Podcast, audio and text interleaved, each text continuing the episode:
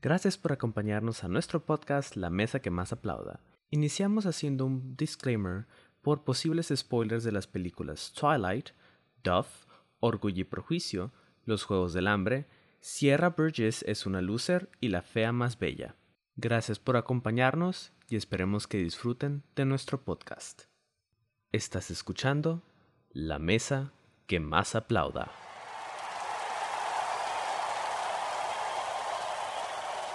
Bienvenidos sean todos ustedes a nuestro primer episodio de La Mesa que más aplauda. Yo soy su anfitriona de hoy, Viviana. Yo soy Melina Flores. Yo soy L. Bose. Eh, yo soy José Arda, chica, muy buenos días. Y yo soy Gael Cuevas. Estamos muy felices de estar hoy con ustedes para hablar sobre un tema del cual no se toca mucho en el día a día. Bueno, el tema que veremos hoy es de cómo las piezas de época han estado afectando la manera en la que idealizamos el romance moderno en sí.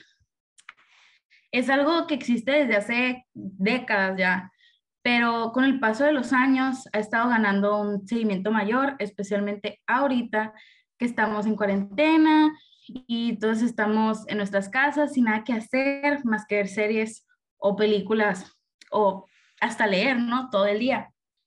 Eh, estuve investigando un poco sobre el tema del por qué todo este furor por las piezas de época. Eh, personalmente yo soy fan de los libros, películas y series de este género y es algo que me conforta, no sé, me, me llena el alma por más cursi que suene, ¿no? Nunca he sido tan fan de las películas románticas, no sé ustedes. No, no sé, al menos no han sido de mi gusto. O sea, sí puedo de que, ah, sí, estos personajes, qué románticos son. Pero así de que películas románticas nunca han sido de tan wow para mí. Sí, yo creo que creo que todos tuvimos una rachita en la que nosotros nos, como que nos adentramos mucho eh, en películas de cualquier género. Yo me acuerdo cuando estaba un poquito más, más, más joven, pongámosle unos 12, 13 años, este, me adentré mucho en las películas de esa índole, ¿no? Y allá sean las de Twilight, ¿no?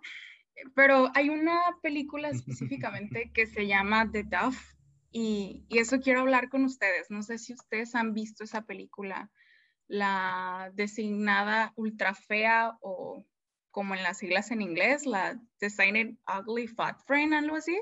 No es la de la, la que cambia de perspectiva del chico y la chica.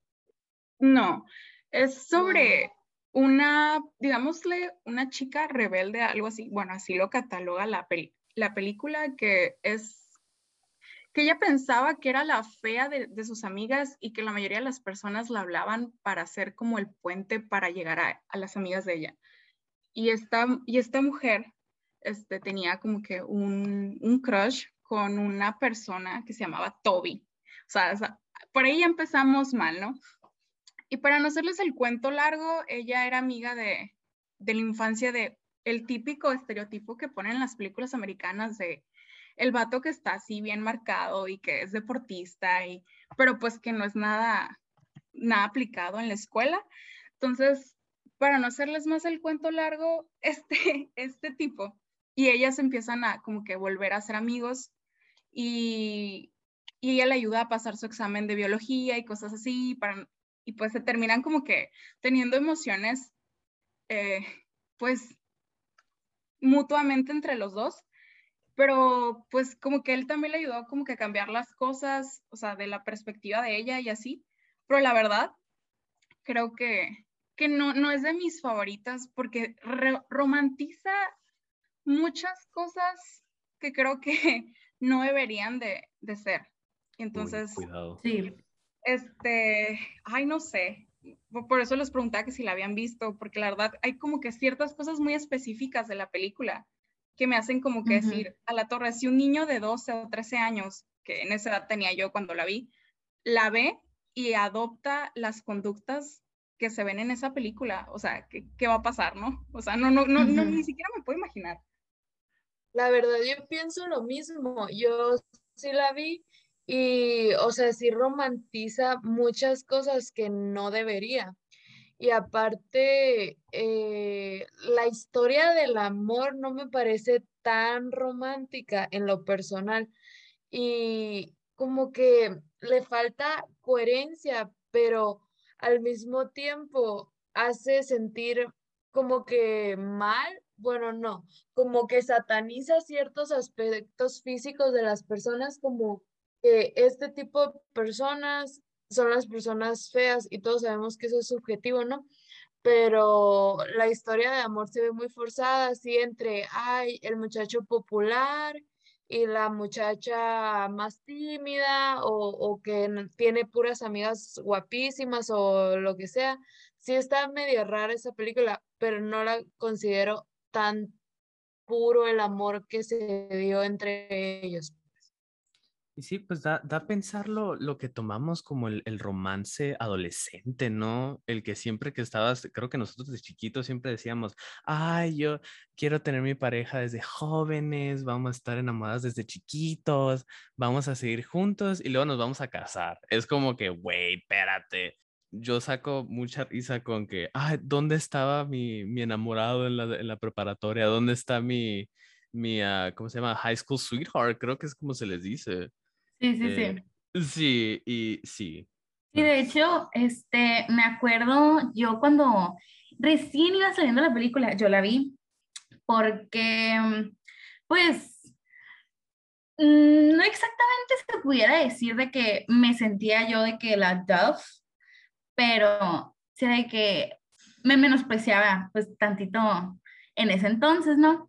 Entonces fue que vi la película y yo de que a la madre soy yo, que no sé qué. Y empecé de que a idealizar todo esto y que, ay, sí, que algún día eh, un vato guapísimo me va a querer y no sé qué. Y la madre Pero es de que ahorita que, que ya crecí y, no estoy tan, tan verde, vaya, me doy cuenta de lo horrible que es esta película. O sea, súper tóxica.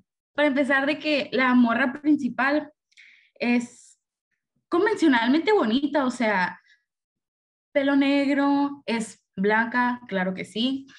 ¿Cómo me sorprende esto? Eh, tiene los ojos de que verdes, creo, o azules.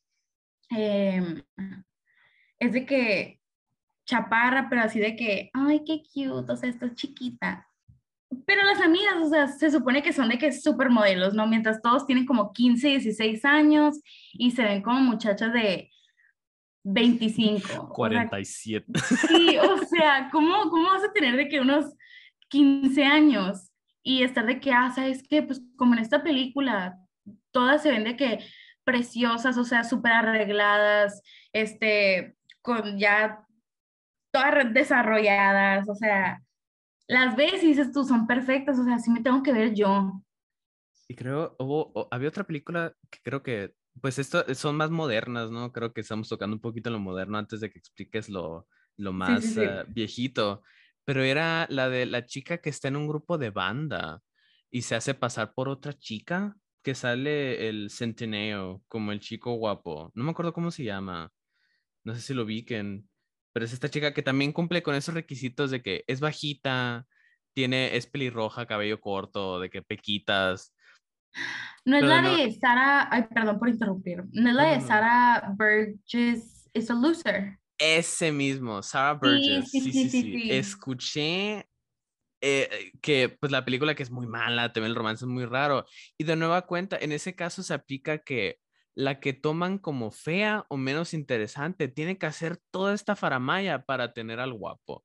Y es como que ahí también de nueva cuenta metemos malas ideas. Se entiende que es una película, ¿no? Pero cuando es una película destinada para jóvenes, creo que hasta nosotros en High School Musical, que creo que en nuestra época fue la que más nos tocó, ¿no? La, el romance así de que, wow. En nuestra época.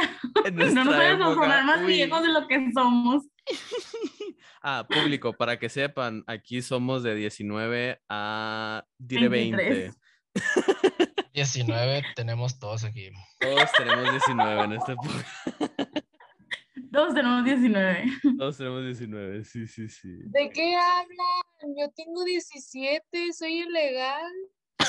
no digas eso. es broma, es broma. Todos tenemos 13, la neta. Todos tenemos 13. Meli, Meli, Meli. Oigan, pues hablando de, de High School Musical, yo me acuerdo cuando estaba pues igual chiquita, yo pensaba que la, que la antagonista de la historia era Charpey. Sí. Y la verdad, poniendo las cartas en la mesa, o sea, y viendo algunos tweets y lo que la, la demás gente dice, o sea, realmente esa mujer quería ver bien a Troy, o sea, lo posicionó, Es le buen presentó buenos contactos, sí.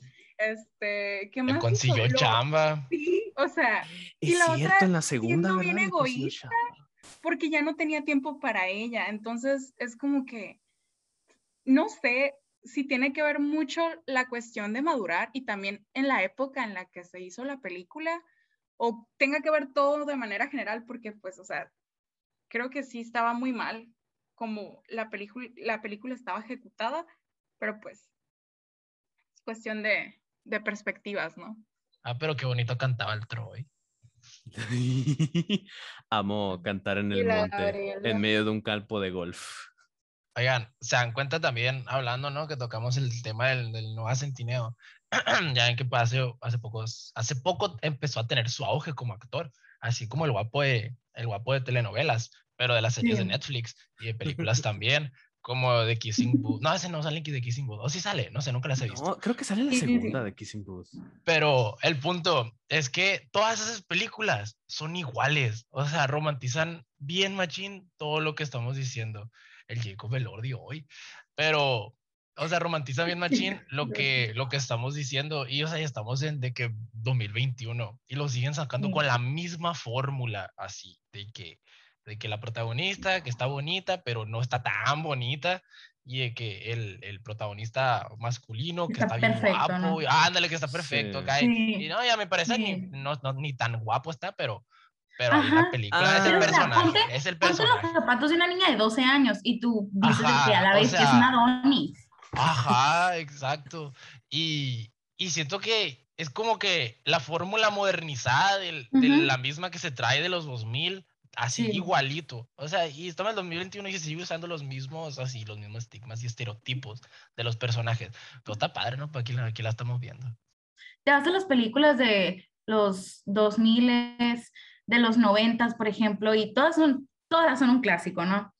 Eh, Clueless, She's All That, este, todas excelentes películas.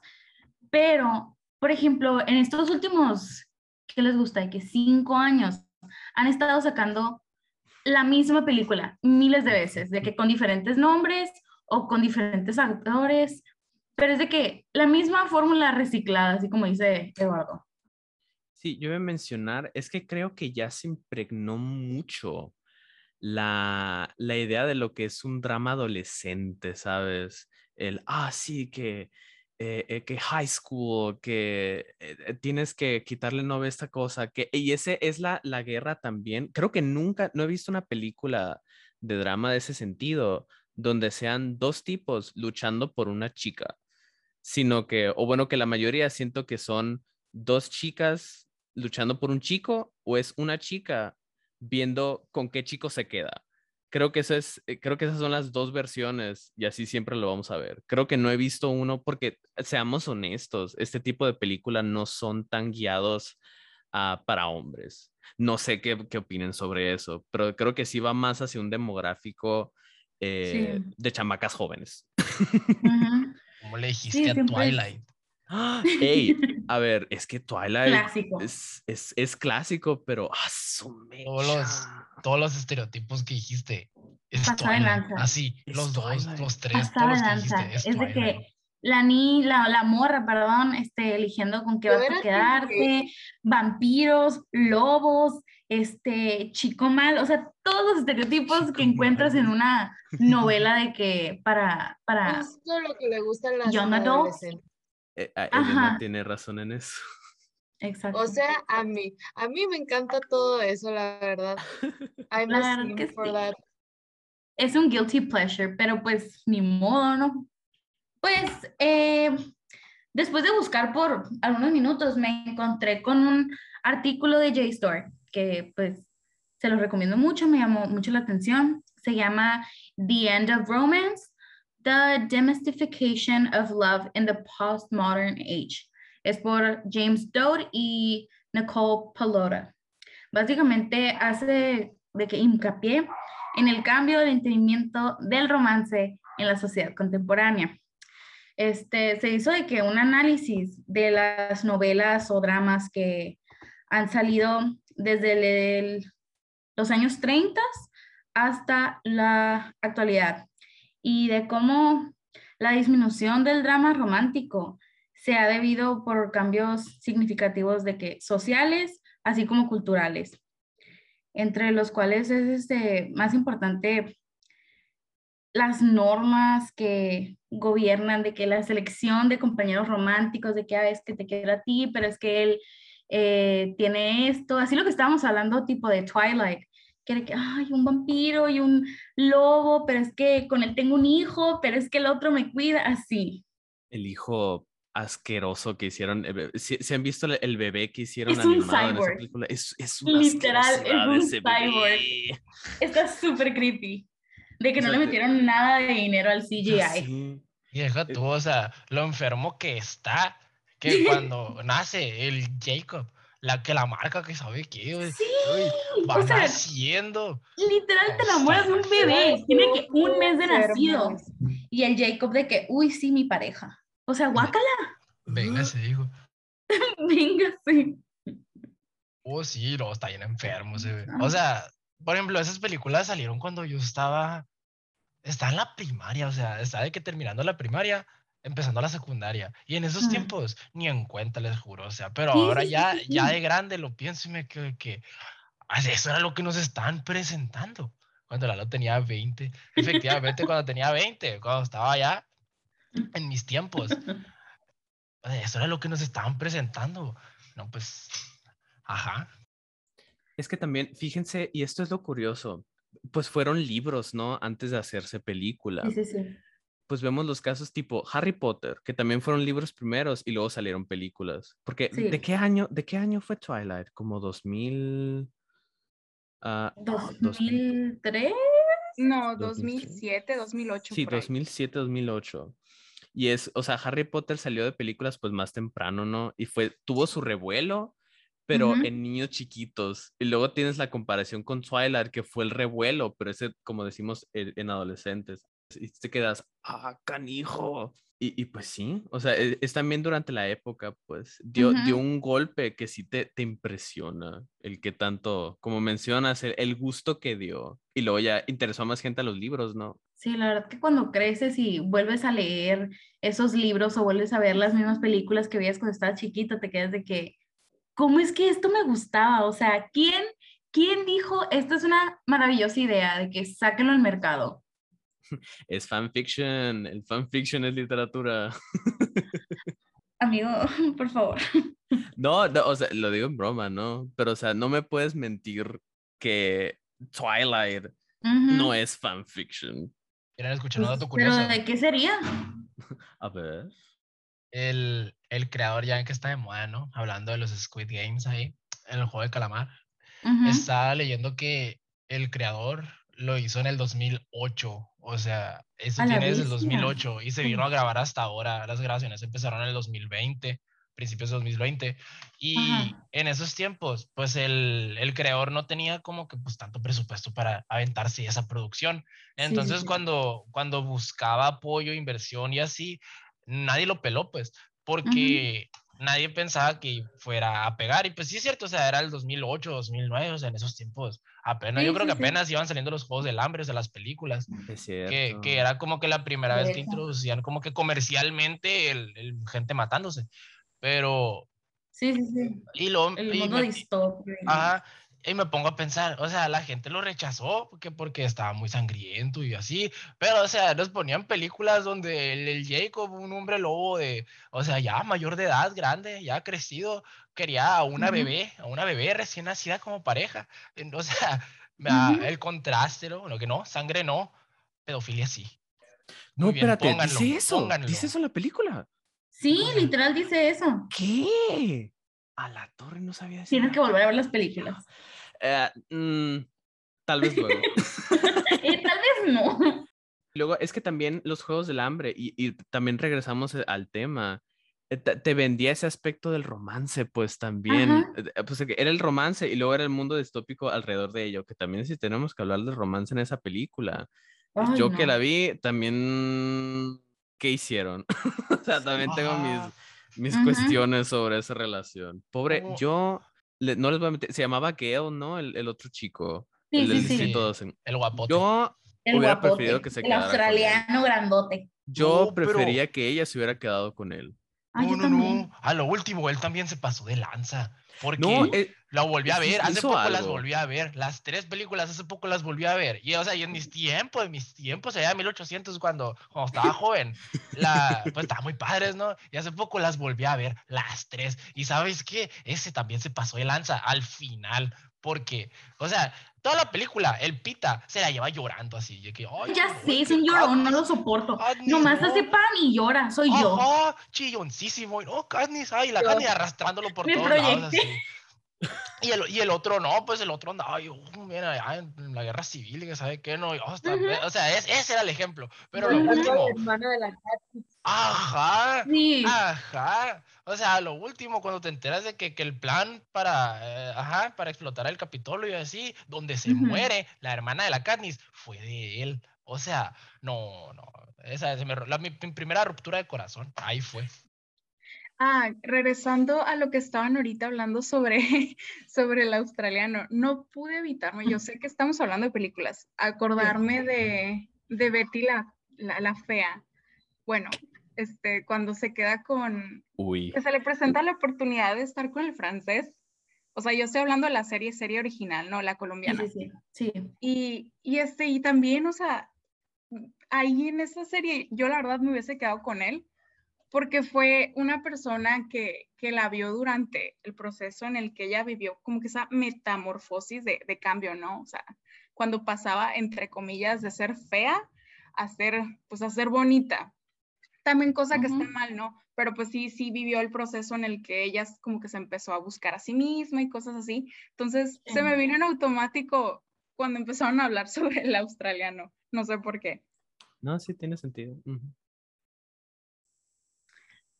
Bueno, eh, volviendo a lo que estábamos hablando de, de la comparación que hice con las películas de Twilight. Este género, más que nada, se me hace un poco hasta embriagador, porque, pues, entre comillas, ¿no? Es un antídoto para nuestras propias vidas de que llenas de tecnología, pues. O también como señala un autor, se llama Jeremy Piven, eh, dice, creo que la gente está gravitando hacia los dramas de época porque buscan un lugar en donde todo era más sencillo. Y sí, o sea, tiene razón, eh, era muchísimo más sencillo en ese entonces, pero también hay varios aspectos de esa época en los que si haces algo remotamente cerca a lo que se hacía en ese entonces, está de que muy mal, o sea, por ejemplo, de que los, ay, no me acuerdo cómo se dice en español, una disculpa, pero tipo los arranged marriages. Ah, eh, los ah, matrimonios arreglados. Ajá, sí, sí, sí. Sí, ajá, por ejemplo, de que, ay, es que tu papá es de dinero y mi papá también, entonces, este, nos vamos a casar de que el hijo del amigo de mi papá y yo. O sea, nomás para tener mucho dinero juntos. Sí, muy monárquico el rollo. Muy Muy, de sangre azul. Yo también, yo también tengo sangre azul, claro que sí. De Washington. Pues de Hermosillo más bien, pero ajá, haz de cuenta. casi, casi de la presa. Este, De la presa, ándale. Este, tampoco se puede evitar pensar que envidiamos, como tal, los romances históricos que pues vemos en la pantalla, porque como resultado de, las, de todas las distracciones modernas que tenemos, consecuentemente comienzas a sentirte de que invisible en tus propias relaciones, de que, ay, es que, empiezas a comparar, pues, de que, ay, es que, por ejemplo, en la serie turca que ve mi mamá, este, el love interest es de que es súper intenso y súper romántico y este que el otro. Y pues en la vida real nada, y eso es así, o sea, tipo, en ese entonces era de que, ay, no sé, ¿qué te gusta? De que robé un barco pirata para demostrarte tu amor. Digo, para, para demostrarme. Ah, caray, ¿cómo se dice? Para demostrarte mi amor. Sí, mi amor. eso. Ajá, mi amor. Y ahorita es de que, ¿qui- ¿quién se va a robar un barco pirata por ti? O sea, la neta. comparando generaciones, en esos tiempos, pues era lo histórico, ¿no? Digamos que en su rato, las, diría que nuestras mamás, ¿no? Pero obviamente gente de nuestra edad también ve estas películas, pero es como que, oh, esos viejos tiempos donde era el caballerismo, era el romance, era el, como también, por ejemplo, Orgullo y Prejuicio, era en los tiempos Sí. pasados, donde como mencionas, están lo de los matrimonios arreglados. Y, y te Ajá. mostraban mucho ese empezar a enamorarte con esta persona. Creo que eso era Sí. mucho lo que vendía, el, ah, el conocerlo, sí. en empezar a ver en realidad qué tipo de hombre es, que él te reconozca. O sea, siento Ujú. que eso era lo, lo- lo que vendía, pues. Y en estos entonces, Ujú. ah, uniéndolo con Twilight, eh, con la, no diría que con fanfiction, sino que con el inicio de la ficción, también tuvieron que hacer ese Ujú. salto, ¿sabes? Con el romance. Más Sí. que histórico, tomando en cuenta de que, ah, en esos tiempos así eran las cosas. Ay, ¿cómo sería yo estando ahí? Y empezar a pensarlo. Sí. Pasó a, uh, ¿qué pasaría si estoy en un universo donde un lobo y un vampiro se lucha por mí? Sí, sí, sí, sí, sí, sí, sí. Sí. Y luego que tengo un hijo cyborg. Claro que Ajá, ah, pobrecita esa niña. sí. Ay, pobrecito. Y luego se llama como el monstruo del lago Ness, ¿no? hipocondria, no, no, eh, Nila, se llama Nila, Hipocondria. algo así. Se llama de que Renesmeke, ¿no? ¿Qué, qué nombre es René ese? Messi. Ay, perdón, no sabía que tenía tilde. Más vale que sea algo bíblico, porque si no, qué asco de nombre. Ezequiela. Saludo a, saludo a las ese- estecielas. Ezequielas. A las a las Juanas que hay aquí. claro que sí, claro que sí. Ya que estamos hablando así de orgullo y prejuicio y así, Ajá. eh, me gustaría también recalcar que sí hay muchas películas como las que hemos estado mencionando que se adaptan mucho a los estereotipos de los adolescentes, bueno, de la de lo que los adolescentes aspiran a tener, ¿no? Sí, sí, Lo sí. que sueñan, lo que desean, pero también hay películas de amor que sí te suben las expectativas y que sí te hacen Sí. sentir algo. Como Orgullo y Prejuicio, a mí lo personal me parece una película muy romántica, muy bonita y, o sea, muchas personas decían, ay, la Elizabeth Bennet que es bipolar, primero no lo quería y después que sí. Y pues, o sea, obviamente el hombre se esforzó y Ujú. ella se dio cuenta que había pensado algo erróneo de él y ya se fue dando todo como se debe de dar, o sea, que se esfuerce, pues, pues, ni Ujú. modo. Pero también hay otras películas que también son muy bonitas en, el, en la cuestión a romance. Creo que eso es algo que, que no, ah, eh, eh, que no llegamos a dividir tanto. Hay otra película, no me acuerdo cómo se llama, pero sale Meryl Streep. Eh, pues ya todos saben quién es Meryl Sophie's Streep. Life. Ah, no, Sophie's Choice. Sí, Sof- no, no, no, no, no, no es esa. Es la que, que es una mamá italiana y se queda sola en su casa. Llega un tipo fotógrafo y tienen todo un romance de que ella casada y con sus hijos. A la tuve que ver para una clase eh, y se lo comenté a mi mamá. No es para hacer un quemón a mi mamá, pero dice que a ella le encantaba la película, que muy romántico, que muy apasionado, que wow, qué, qué impresionante esto de, de como del- de, la, de la llama de la pasión al instante y luego no lo puede seguir, que sigue con la familia porque se enfoca con ella y yo me quedo, wow, wow, wow, wow. Qué, qué intenso. Y son esos detalles que no nos podemos saber. El contexto, pues, en ese instante estábamos Ujú. hablando de engañar a tu, fa- a tu, a tu marido, ¿sabes? Donde tienes dos hijos de ya Ajá. 14, 16 años y te quedas, pues a la torre, qué rollo, ¿no? Y la gente, y eso les parece romántico. Luego, Sí. contexto donde estamos hablando donde hacen matrimonios de, con el tipo y la tipa y las chicas son, por así decirlo, están siendo vendidas, pues en cierta forma. Y están explicando de que, ah, sí, ella sabe siete idiomas, sabe tocar el violín, es hermosa, puedes ver esto. ¿la quieres o no la quieres? Cosas así. Luego, en los adolescentes de Sí. ahora, estereotipos, a, a la separación sociales en las escuelas, el engañar todo esto. Sí, eh, como Ana Karenina, sí, correcto. Sea, sí, son románticas, pero también hay mucho contexto que te quedas a la torre. Esto está un poquito jodidillo. Perdonen la palabra. No encontré otro adjetivo. También, o sea, también era el contexto, la época, o sea, por ejemplo, Ana. Karenina, y a lo mejor y si hubiera conocido al hombre antes de estar casada con el otro, igual y se hubiera dado de otra manera, tal vez se hubieran casado y hubieran sido muy felices y no hubiera terminado de la manera que terminó tan trágica, ¿no? Es más un drama, Sí, pero el romance en sí como que está muy emocionante. En las películas y series de épocas eh, que estaba hablando ahorita Gael, de que no, que vendían a las jóvenes, de que no, pues que ella habla siete idiomas, que no sé qué. Es cierto, o sea, cuando ves una película, una serie, un libro, lo que sea, este, hacen mucho como hincapié en todo lo que hace bien la, la joven, ¿no? De que cuando están con un possible suitor, se dice. Sí, el, el- el que te puede tocar. Sí, este, de que, por ejemplo, de que, ay, sí, es que ella toca el piano desde que tiene tres años y que no sé qué, y canta ópera y así, este, hace equitación y, y de todo, ¿no? O sea, tiene que ser perfecta para qué.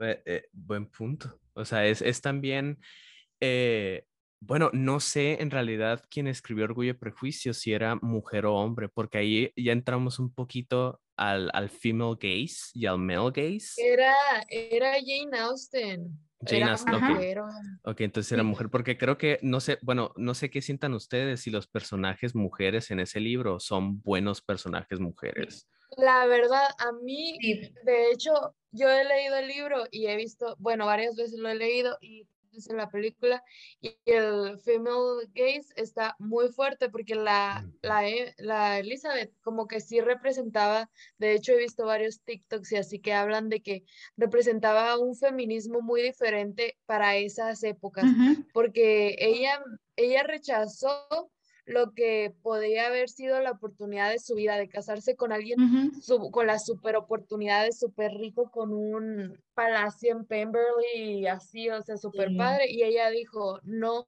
porque estás ofendiendo a mi familia, me estás ofendiendo a mí y a mí no me gusta que me ofendan de esa manera, mi honor y, mi, y, y no me estás haciendo ningún favor con estar enamorado de mí. Lo dejó y ya el hombre Sí. como que, es- o sea, ella misma le dio la oportunidad al hombre de que demostrara que realmente sí la merecía. Eh, Para mí, eh, los personajes mujeres de esta película me parecieron muy interesantes porque también representa el otro extremo de, de Elizabeth, ¿no?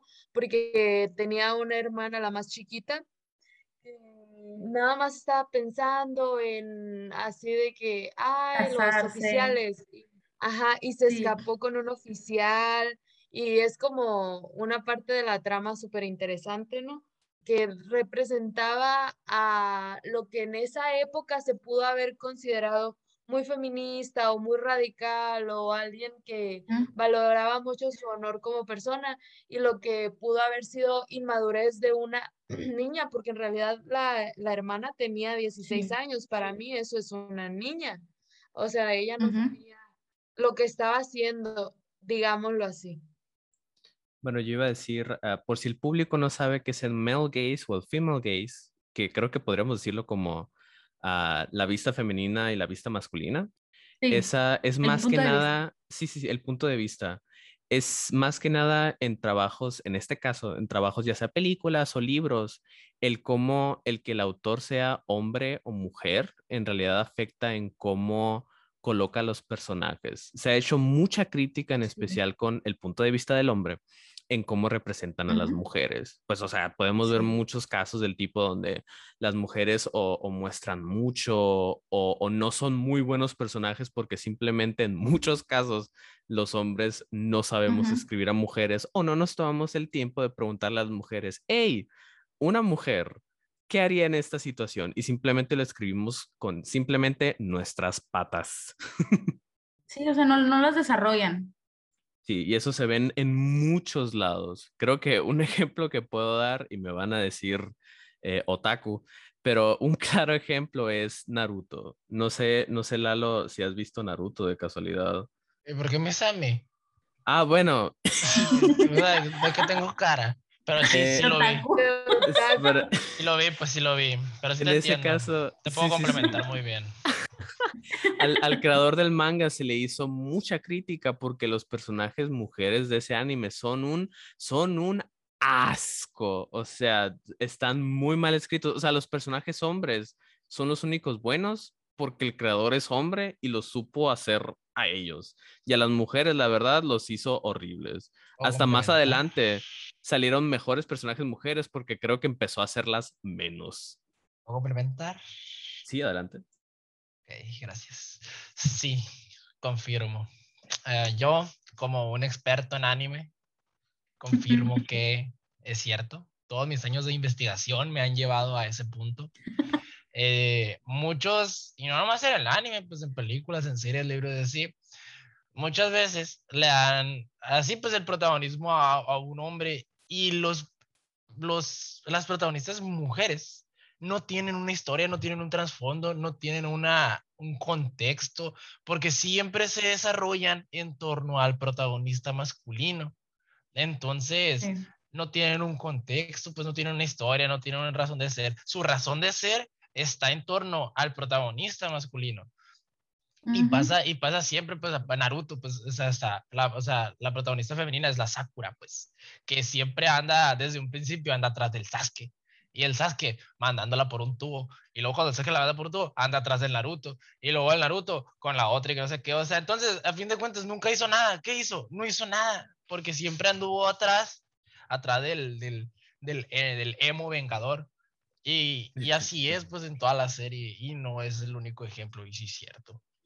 Sí, o sea, por ejemplo, cuando desarrollan a un personaje que es hombre, siempre lo hacen de que es súper interesante y súper, este, con un cuerpazo y que no un sé pasado qué, bien y trágico, inteligente. bien... Sí, un el, pasado el bien super trágico y que no sé detective que fue divorciado y trata de Ajá. redimir a su Sí, familia. sí, sí, Estuvo sí, en la sí. guerra, tiene, tiene poderes así acá.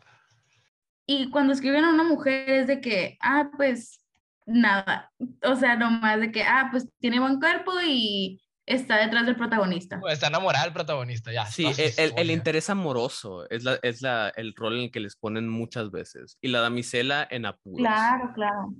Sí, luego no ponen nada de, de trasfondo, se dice. Sí, sí, sí, trasfondo. O sea, no, no le dan jugo al per- a los personajes. Ajá, o sea, femeninos. no.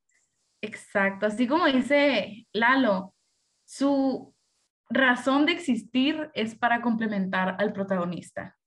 Y es todo. Otro elemento que nos atrae ahora sobre los dramas de época es la forma, va a sonar muy, muy bochornoso, vaya, pero es la forma en la que entienden el deseo. Entre las miradas robadas, el cosquilleo en el roce de palma con palma, en el piso de un salón así de un baile, este, la interminable escritura de cartas y luego también el pase de sobres sellados con cera, llenos de promesas. Es amor a distancia, es un, es un amor más puro, se pudiera decir, lleno de, Emotivo. así como misterio, incertidumbre, angustia, o sea, no sé, se siente como que muy, muy intenso todo. En contraste con el enfoque moderno del amor que se centra más en la honestidad, en la importancia de la intimidad, este, así como se diría muy, muy cursi, ¿no? Pero de que fusionar dos almas en uno y así. Los dramas de época siento yo que ilustran cómo el misterio y la distancia son, de hecho, pues, las claves del anhelo, ¿no? Eso, eso, de nueva cuenta, eh, yendo a los puntos de vista de hombres, los hombres cuando tienen al personaje femenino, la conexión que se hace romántica y no podemos engañar es cuando el personaje principal hace algo cool o la salva. Eso es de que eso es lo que hace que la chica diga, wow, y se empiecen a besar en medio de una pelea donde los dos pudieran estar muertos en cualquier segundo. Y con las mujeres es más, Sí, es más sí. prolongado, o sea, el ver cómo reacciona, cómo interactúa, el cómo no lo va a aceptar al principio o luego no lo aceptó, o sea, se, se desmorona más. Y fíjense que esto, eh, estamos hablando simplemente de, eh, eh, de parejas heterosexuales.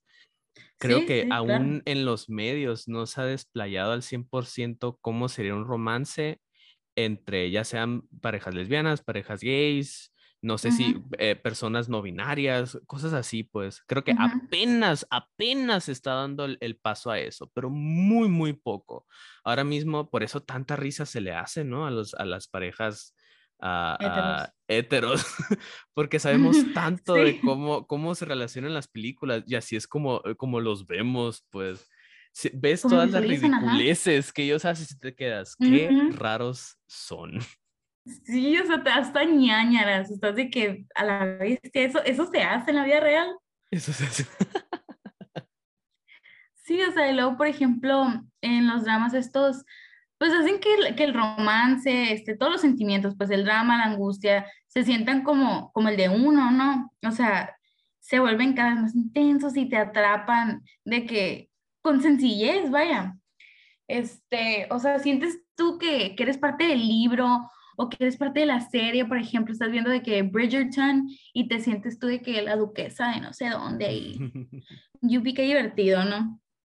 Mientras que por otro lado, como gran parte de los medios que consumimos se centran de que casi exclusivamente en la honey, honeymoon phase, en la fase de luna de miel de estas relaciones, que aprovechan nuestro anhelo de humano natural de sentirnos perpetuamente, entre comillas, enamorados.